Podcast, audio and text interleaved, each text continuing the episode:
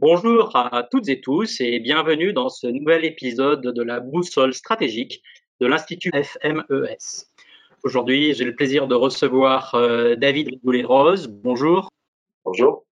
David Rigoulet-Rose, vous êtes chercheur rattaché à l'Institut français d'analyse stratégique. Vous êtes spécialiste du Moyen-Orient et de la péninsule arabique, ce qui vous amène à intervenir euh, régulièrement dans les médias. Vous êtes l'auteur de Géopolitique de l'Arabie saoudite chez Armand Collin, mais également rédacteur en chef de la revue Orient stratégique chez l'Armement, dont l'avant-dernier numéro est consacré au Golfe Persique, nœud gordien d'une zone en conflictualité permanente et que je recommande à tous nos auditeurs. Aujourd'hui, nous allons aborder ensemble le thème Quel avenir pour les relations entre les États-Unis et l'Arabie saoudite? À l'heure où l'administration Biden vient de déclassifier et publier le rapport de la CIA sur l'assassinat du journaliste Jamal Khashoggi, étant en cause directement le prince héritier Mohammed Ben Salman, Joe Biden a déclaré qu'il ne s'adresserait euh, qu'à son père, c'est-à-dire au roi Salman lui-même, et où Anthony Blinken, secrétaire d'État, est en pleine négociation avec le pouvoir iranien. Ce qui m'amène à vous poser la première question, euh, cher Monsieur Rigoulet-Rose. D'après vous, la nouvelle administration américaine peut-elle faire vraiment évoluer la relation stratégique avec l'Arabie saoudite? Bah, En tout cas, c'est l'objectif euh, déclaré, puisque euh, dès le début du mois, il y a eu des formulations telles que la nécessité d'un recalibrage de la relation avec l'Arabie saoudite, puisque par la voix de la porte-parole de la Maison Blanche, Jen Psaki, un recalibrage et, le fait que euh, le président n'aurait plus comme interlocuteur effectivement que le roi Salman et non pas le prince héritier, euh, tout en ajoutant euh, euh simultanément que euh, l'engagement américain vis-à-vis de la défense de la souveraineté et de l'intégrité territoriale du royaume n'était pas remis en cause. Donc il y a, y effectivement euh, un affichage qui nécessite un recalibrage. Ça a été confirmé par Anthony Blinken à l'issue de la publication justement que vous évoquiez du rapport concernant euh, la responsabilité euh, du meurtre du journaliste Rachuji par le prince héritier. Et on peut voir justement à cette occasion, dans cet arbitrage, que finalement la relation entre les deux pays repose sur des fondamentaux, euh, par-delà les vicissitudes de l'histoire avec un grand H et de leur histoire en, particulier entre Washington et, et, alors même que l'actuel président Joe Biden avait fait une déclaration, mais à l'époque il n'était que candidat, alors qu'aujourd'hui il a euh, les habits de la fonction présidentielle, il avait dit qu'il était question de faire payer le prix fort justement euh, aux autorités saoudiennes et nous ferons de ces responsables les parias qu'ils sont. On voit que c'était une déclaration qui avait été faite lorsqu'il était candidat à la présidentielle en novembre 2019 et on voit que effectivement une fois qu'on endosse euh, les, habits de la fonction présidentielle, on voit les choses de manière un peu différente, même si l'affichage d'un recalibrage, effectivement, euh, euh, est, confirmé. Au fond, aujourd'hui, d'après vous, quelles sont les forces en présence à Washington entre ceux qui sont pour une alliance avec l'Arabie saoudite à tout craint et ceux, au contraire, qui finalement euh, pense que les États-Unis devraient euh, s'éloigner de l'Arabie saoudite et, euh, et, être beaucoup plus ferme par rapport à son régime. La situation est contrastée aujourd'hui, et notamment du fait des, des attentats du 11 septembre au Congrès, même si euh, il n'est pas question euh, aujourd'hui de remettre en cause le, lien fondamental entre les États-Unis et l'Arabie saoudite. Et on a vu avec la dernière administration à quel point ce lien avait été personnalisé euh, entre l'ancien président Donald Trump, son genre Jared Kushner et le prince héritier Mohammed bin Salman, euh, parce que d'une certaine manière l'ancienne administration avait, on, on, va dire, peut-être surévalué euh, ce, ce, lien personnalisé, mais en tout cas avait fait de, l'Arabie saoudite la pièce centrale de sa stratégie au Moyen-Orient, euh, notamment vis-à-vis de l'Iran. Et il se trouve que la personne de Mohamed bin Salman avait bénéficié euh, d'une promotion très active, très efficace, avant même l'entrée en fonction d'ailleurs de, l'ancien président Donald Trump, de la part de Mohamed bin Zayed, prince des Émirats arabes unis, pour promouvoir justement l'ascension euh, du prince héritier qui ne l'était pas encore, euh, comme, euh, comme incarnation de, la réforme en Arabie saoudite. et donc comme la possibilité de renforcer encore davantage les liens entre les deux pays. À cela, s'est ajouté une, politique de communication, de promotion, de stratégie de communication très active, puisqu'on estime que les, les lobbies pro saoudiens entre à partir de 2015, c'est-à-dire au moment de l'accession de l'actuel roi Salman sur le trône, ont dépensé l'équivalent de quelques 18 millions de dollars pour auprès de 145 lobbyistes enregistrés auprès du Congrès. Et donc, il y, a effectivement euh, une stratégie tous azimuts, notamment via le, le SAPRAC, Saudi American Public Relations Affairs Committee, euh, qui est un, un, un groupe euh, euh de, de, pression fondé en mars 2016 par Salman Ansari dans le quartier de Georgetown à Washington et qui effectivement a, a relayé, a, a lissé l'image du royaume auprès auprès du même du, Congrès et à travers un certain nombre d'agences de, de, communication. On peut citer euh, Carviscom euh, lié à Publicis, on peut citer euh, d'autres groupes, notamment euh, comme euh, le Harbor Group. Le problème, c'est que euh, cette campagne de communication très favorable au début a buté sur, bah, sur certaines erreurs fondamentales de la gouvernance saoudienne. Il y a eu d'abord l'affaire du Yémen, qui a suscité des interrogations au Congrès, et puis il y a eu évidemment l'assassinat de Jamal Khashoggi au consulat saoudien d'Istanbul, qui a euh, créé euh, une ligne de fracture, y compris au sein même de ceux qui soutenaient le royaume saoudien. Euh, et, et, ça a lieu à, à, des, à des déclarations de certains membres du Congrès qui, qui étaient le soutien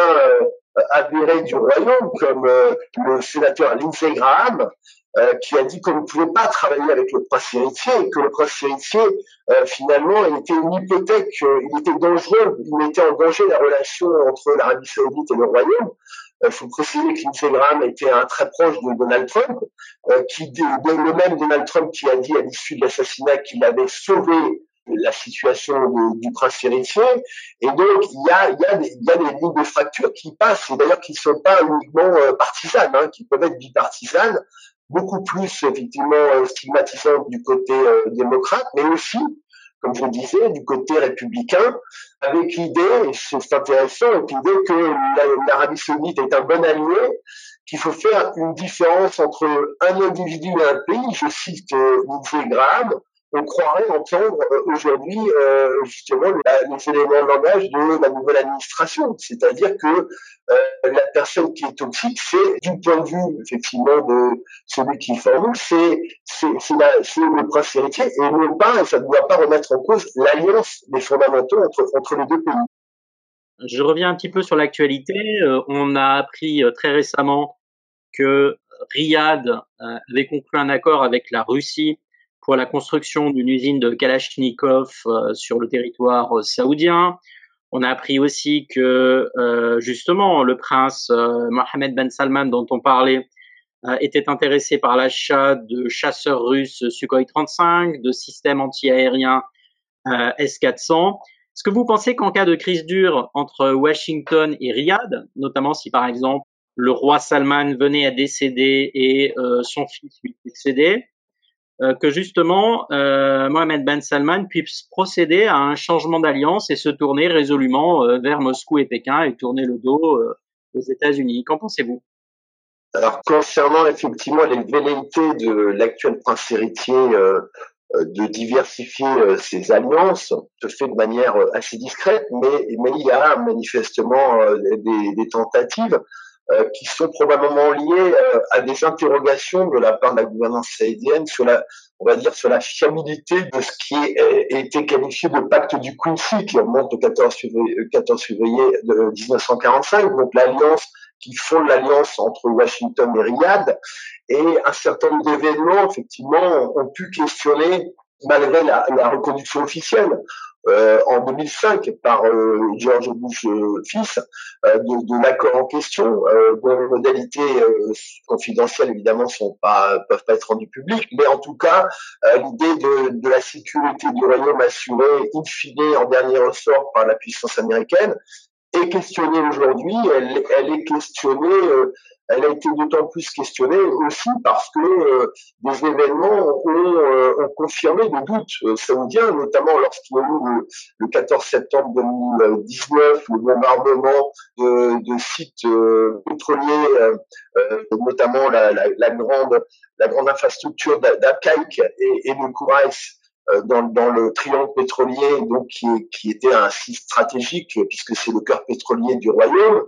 euh, il n'y a, a pas eu de réponse, euh, y compris de, l'ami euh, euh, Donald Trump, qui, qui n'a pas levé le petit doigt pour effectivement pour répondre militairement à ce qui était manifestement une agression. Et donc ça, ça suscite beaucoup d'interrogations sur finalement la fiabilité de cette sécurité américaine ce qui peut expliquer effectivement des velléités euh, de, de, regarder du côté de Moscou ou, de Pékin avec, avec des difficultés, parce que c'est un véritable défi. Les options du royaume sont quand même très limitées. Il n'est pas possible de remplacer, euh, on va dire, le soutien américain,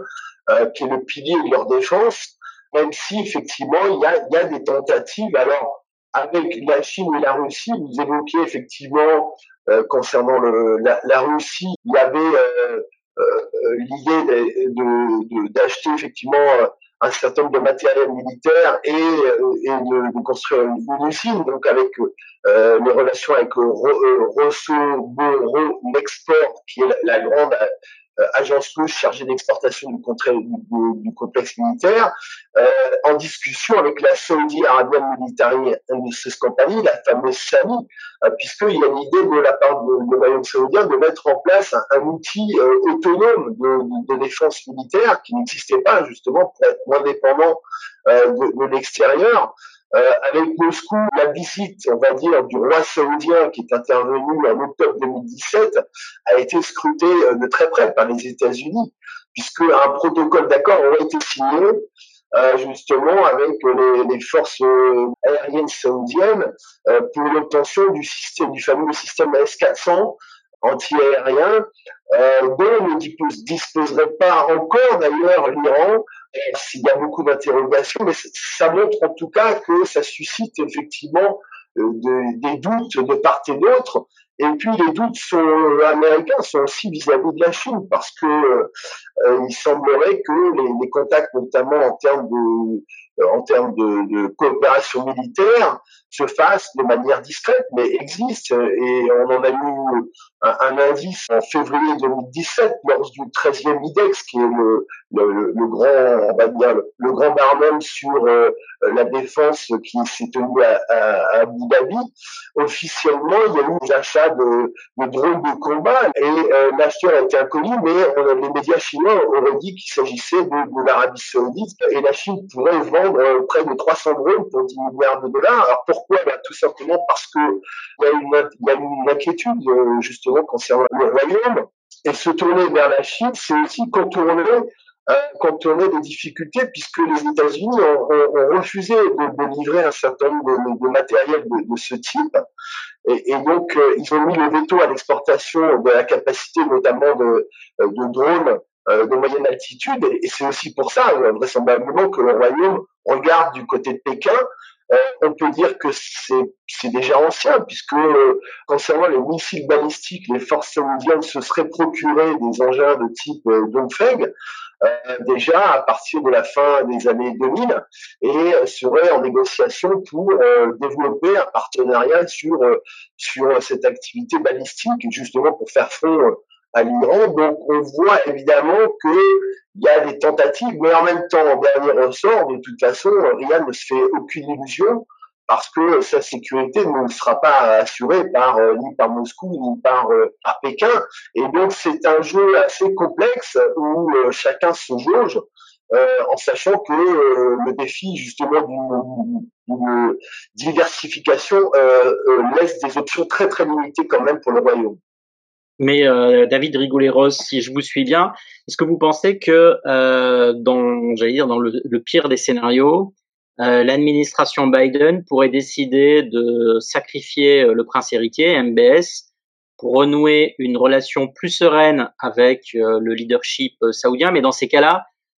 qui, sur qui pourrait-elle miser à la place de MBS si elle voyait justement un rapprochement vraiment qu'elle considérerait comme intolérable avec Moscou ou Pékin, d'après vous?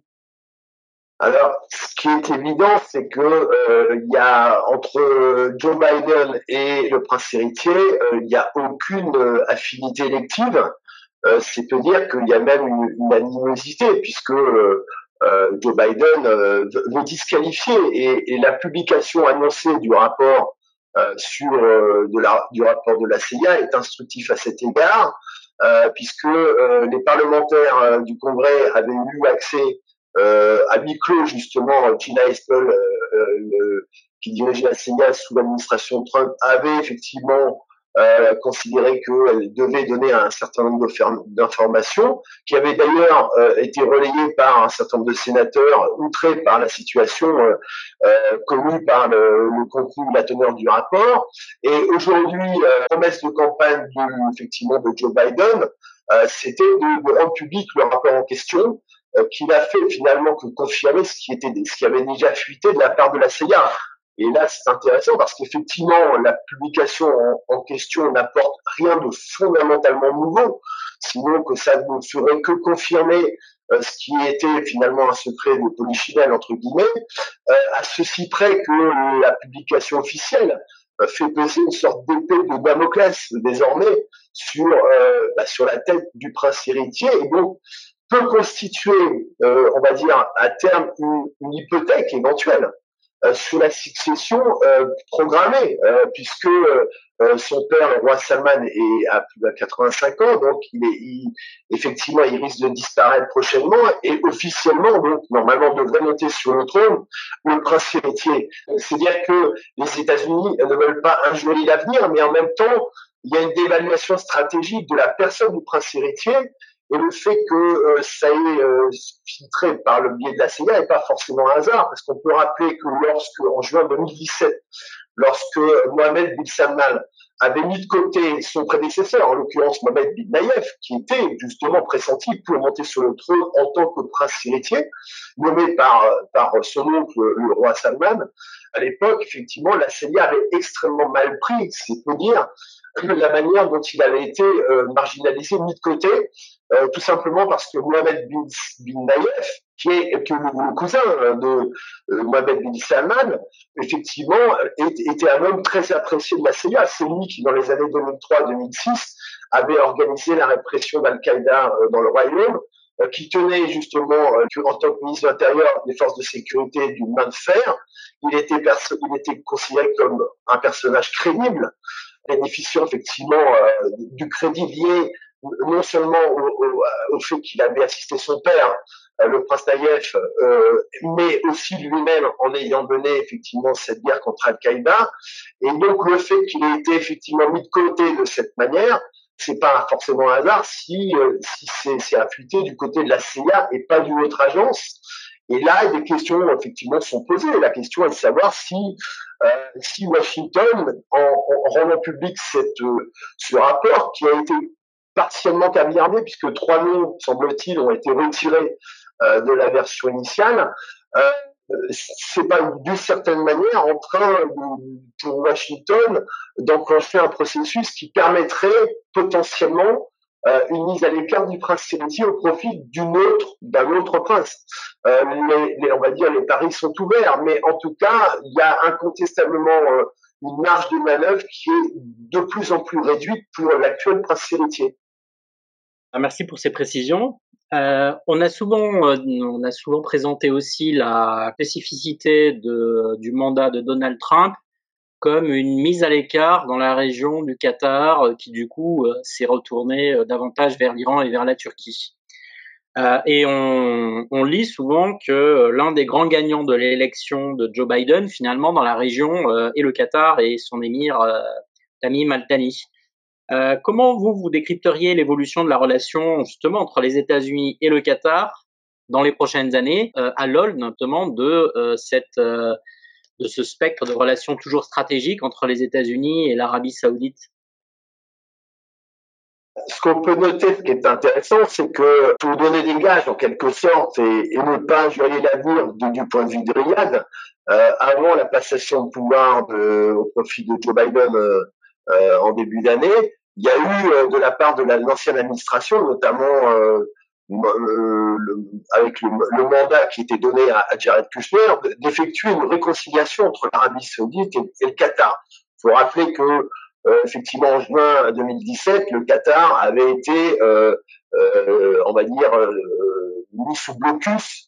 par, par ses voisins régionaux, en l'occurrence principalement euh, l'Arabie saoudite et les, et Émirats, au, motif que le Qatar aurait entretenu des relations euh, incestueuses avec euh, l'Iran d'une part et, et, la Turquie d'autre part, donc avec des multiplications d'accusations qui justifiaient du point de vue effectivement des, des, des deux grands États du Conseil de coopération du Golfe cette mise à l'écart, cette stigmatisation, euh, avec un ultimatum en, en 13 mesures léonines qui n'était tout simplement pas acceptable pour le Qatar, transformé par la suite par six conditions,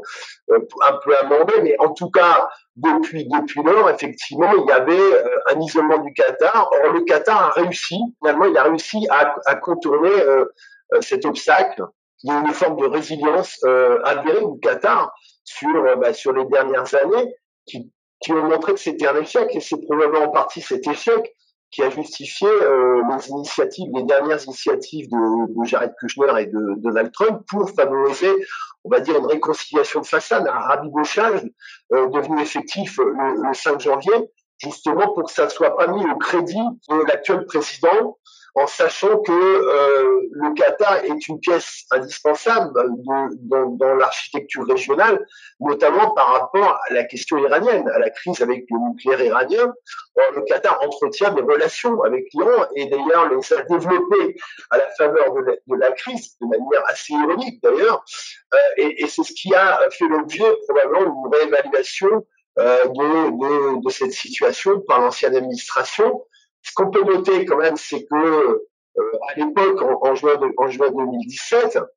Donald Trump, euh, euh, qui manifestement n'avait pas tous les éléments stratégiques à sa disposition euh, en termes militaires, euh, avait dès le 6 juin dit que c'était le début de la, fin de l'horreur du terrorisme que le Qatar était censé incarner. Et puis, euh, il a été contrebalancé par l'action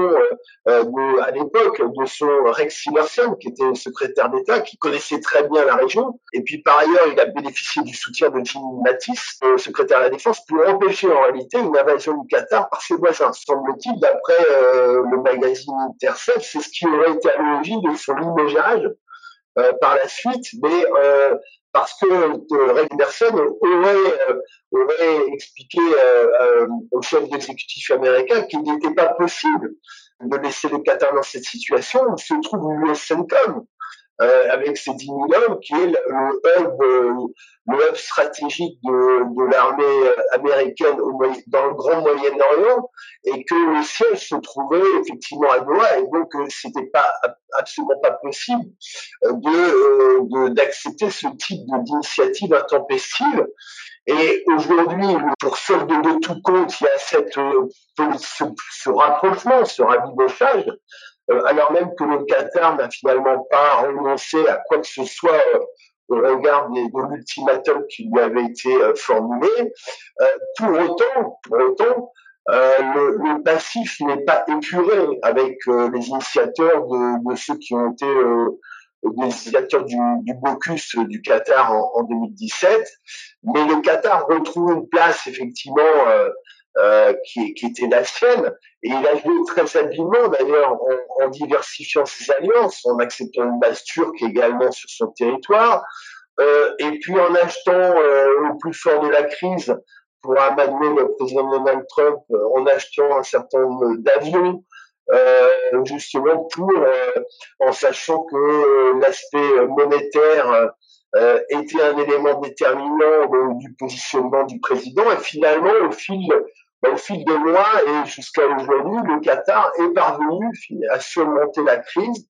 et à retrouver euh, une place, euh, on va dire, majeure dans l'architecture régionale grâce à, la base américaine notamment, euh, et, aussi, on va dire, à faire fructifier son, son capital, son potentiel de go-between vis-à-vis de l'Iran dans le cadre d'une renégociation éventuelle, comme peut l'être au par ailleurs. Et justement, euh, le soutien du Qatar euh, à l'islam politique, hein, qui est bien connu, puisque euh, l'émir Al-Thani soutient ouvertement les frères musulmans, ne risque-t-il pas d'être un frein pour la nouvelle administration?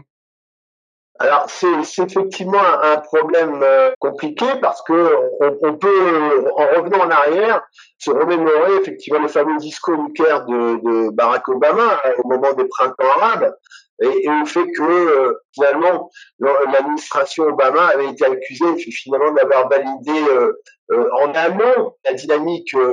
des frères musulmans dans certains États, en laissant tomber par exemple le, le race égyptien Moubarak, ce qui avait d'ailleurs à l'époque été avait été un, avait tétanisé les monarchies du Golfe et en particulier Riyad. Euh, qui ça avait été un grief qui avait été formulé justement à l'administration Obama en disant que euh, et aussi de la part des Émirats arabes puisque les Émirats arabes sont sur le fer de lance de la lutte euh, enfin de, de l'antifrérisme au niveau régional et de la contre-révolution finalement euh, qui a été lancé après le, les printemps arabes. Euh, et de ce point de vue-là, il y a, y a des interrogations effectivement par rapport à la nouvelle à la nouvelle administration, puisque il faut rappeler que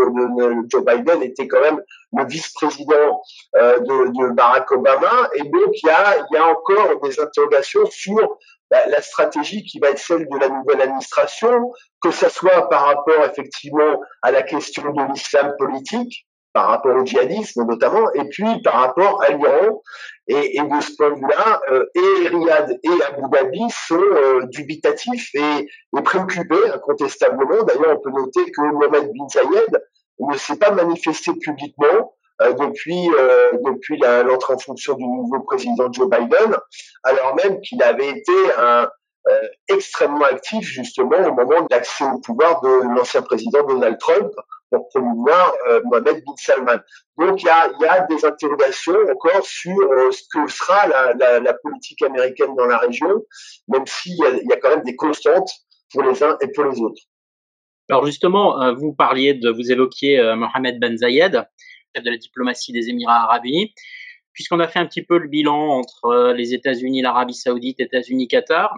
Comment vous voyez l'évolution des relations euh, entre euh, les États-Unis et les Émirats arabes unis, qui, euh, qui apparaissent comme quand même un, des acteurs de plus en plus influents dans la région et qui au passage se rapprochent eux aussi de la Chine? Oui, c'est d'ailleurs pour ça qu'il y a, on, va dire qu'il y, y, a des bouleversements des forces tectoniques hein, qui sont en train de jouer, avec des, des, des, alliances qui se recomposent, alors pas structurellement, mais en tout cas, euh, il y a des évolutions assez notables. Euh, vous parliez de la position des Émirats arabes qui effectivement avaient euh, euh, des relations très étroites avec l'ancienne administration, pour les raisons que j'ai que j'ai évoquées, qui faisaient un lobbying très efficace d'ailleurs à, Washington. et puis, on peut noter aussi la, la la, la, formule de James Mattis, euh, l'ancien secrétaire à la défense, qui, qui, qui a qualifié un jour euh, les Émirats et notamment Abu Dhabi de, de petite Sparte, euh, justement pour euh, en considérant que c'était un des rares États dans la région euh, crédible en termes militaires. Euh, et euh, engagé d'abord au Yémen, effectivement, euh, même s'ils se sont retirés, engagé au sol, ce qui n'est pas le cas des, Saoudiens, euh, et donc avec une, compétence militaire reconnue et avec une vraie stratégie probablement euh, plus plus claire que que ne l'est celle de, de Riyad, d'où les tensions entre les deux capitales probablement malgré la proximité entre les deux princes héritiers. C'est une stratégie de projection maritime on va dire, euh, une logique de thalassocratie. Alors, le, lien avec la Chine se fait aussi euh, là-dessus d'une certaine manière? Il y a une similitude, évidemment pas au même, pas au même niveau, entre les routes de la soie, les nouvelles routes de la soie euh, chinoises qui débouchent sur l'Asie du Sud-Ouest, et puis la projection des Émirats sur euh, bah, une espèce de collier perle maritime qui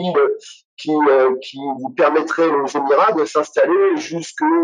jusque dans la mer Rouge avec des implantations effectivement au niveau de la Corne de l'Afrique. Il y a une vraie stratégie maritime euh, avec une appréhension de, de la de l'île de Socotra qui n'est pas anodine puisque Socotra finalement est, est, un, est une, pièce insulaire stratégique au niveau du détroit de, du détroit du Mabel Mandeb. Et il se trouve que les Émiratis, effectivement, regardent très très près les possibilités d'implantation dans la région euh, avec, euh, de certaine manière, pour sécuriser euh, une logique stratégique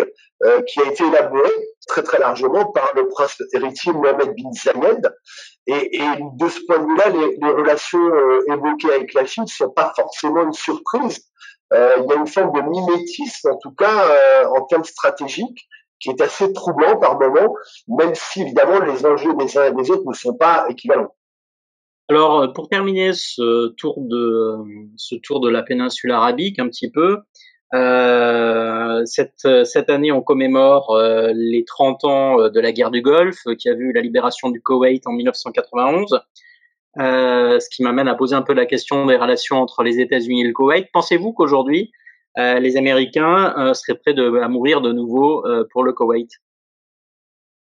Alors, il est sûr que la configuration régionale n'a absolument plus rien à voir. Euh, il y a eu un changement de hein, d'une certaine manière. D'abord parce que euh, les attentats du 11 septembre ont, créé un bouleversement euh, majeur, une recomposition, euh, révision stratégique contrainte, on va dire.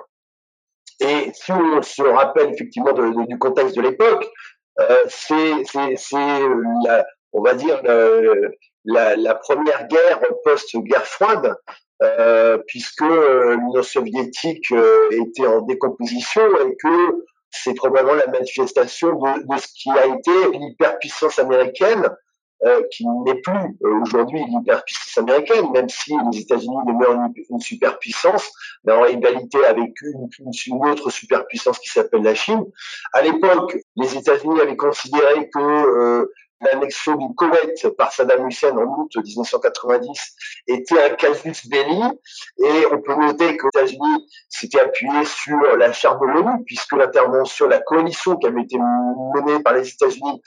euh, s'était faite sur une base légale en revendiquant d'ailleurs la légalité de, de l'action militaire au regard du chapitre 7 de l'ONU qui justifie le, euh, l'emploi de la force selon l'article 2 dès lors qu'un un État euh, membre de l'ONU disparaît sous, euh, sous la politique agressive d'un autre État. Mais évidemment, il y avait également la variable pétrolière qui n'avait rien à voir avec la, la variable légale au sens strict du terme et il, était, il est très difficile de disjoindre les deux. Donc la question est de savoir si aujourd'hui, alors même que cette variable pétrolière est, moins importante pour les États-Unis qui sont en situation quasiment euh, d'autonomie euh, énergétique, si, on a l'indépendance énergétique grâce au, gaz de schiste et au pétrole de schiste vis-à-vis du Moyen-Orient. Est-ce que euh, aujourd'hui, si une telle situation se reposait, euh, il y aurait le même engouement, on va dire, onusien pour pour intervenir militairement? Ça n'est pas sûr. On ne peut pas l'exclure. Euh, mais c'est très difficile effectivement de, de, de spéculer euh, parce qu'on ne réécrit pas l'histoire et l'histoire ne se rappelle jamais, euh, même si elle bégaye parfois. donc en l'occurrence, il n'est pas sûr effectivement que si une telle situation se reposait, il y aurait une telle vélocité dans la mise en œuvre d'une réponse militaire sur fondée sur la charte de l'ONU, euh, même si évidemment euh, la légalité onusienne effectivement était euh, tout à fait avérée à l'époque, ce qui n'a pas été le cas par la suite lors de évidemment de l'invasion de l'Irak en 2003 par par les États-Unis. Et compte tenu, pour poursuivre ce raisonnement, et compte tenu donc des critiques qui qui émergent dans les médias américains par rapport au prince héritier à l'Arabie Saoudite, est-ce que vous pensez qu'aujourd'hui les Américains seraient prêts à mourir euh, cette fois-ci pour l'Arabie Saoudite? C'est une vraie question parce que euh, en principe le, pacte du Koussi, c'est attendu, euh, implique euh, implique que en dernier ressort, comme je l'évoquais précédemment, les États-Unis, la, la, force militaire américaine assure la sécurité du royaume. Mais comme je l'ai dit également précédemment, il y a des doutes qui commencent à, à surgir qui ont probablement été, euh, on va dire, euh, initiés par euh, euh, bah, les, les, le problème du 11 septembre, avec les interrogations américaines pour le coup sur sur justement leur partenariat avec Riyad. Et, et depuis, l'eau a coulé sous les ponts, si j'ose dire. Et effectivement, aujourd'hui, il y, a, y, y, a, de la part de Riyad, pour le coup, des, des vraies interrogations, ce qui explique d'ailleurs éventuellement ce qu'on disait tout à l'heure sur euh, les, les, velléités de, de, de, diversifier de potentielles alliances. Euh, en l'occurrence, ces, doutes ont été matérialisés par, euh, j'évoquais le bombardement sur les sites pétroliers du 14 septembre 2019,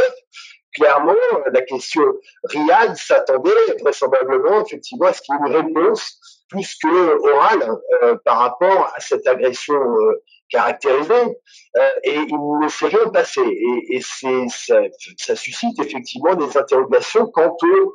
on va dire la fiabilité la pertinence de ce de ce fameux pacte. Mais il faut avoir à l'esprit que la, les, les, fondements, de ce pacte reposaient sur le fait que pour, pour comme on résume souvent c'était la sécurité militaire américaine euh, en échange de, euh, du monopole pétrolier euh, américain sur le Royaume, une des deux variables a changé, c'est que les États-Unis n'ont plus besoin du pétrole du Royaume d'une manière très très marginale, même si le Royaume est incontournable sur le marché pétrolier mondial. Donc là-dessus, c'est une évidence c'est une pièce centrale, mais dont les Américains n'ont pas besoin en tant que tel. Et, et, ça pose le problème, effectivement, de, du caractère caduc ou non euh, de, cette, de ce fameux pacte du conflit qui impliquait les, deux, les deux, paramètres, dont l'un aujourd'hui est largement dévalué au détriment de, de Riyad. Merci à vous, euh, cher David. C'était la boussole stratégique sur le thème Quel avenir pour les relations entre les États-Unis et l'Arabie saoudite? Avec pour invité David Rigoulet-Rose, rédacteur en chef de la revue euh, Orient Stratégique. Vous pouvez retrouver ce podcast sur notre site internet fmes-france.org, mais aussi sur les plateformes de podcast et sur nos réseaux sociaux sous l'intitulé Institut FMES. Merci et à une prochaine fois.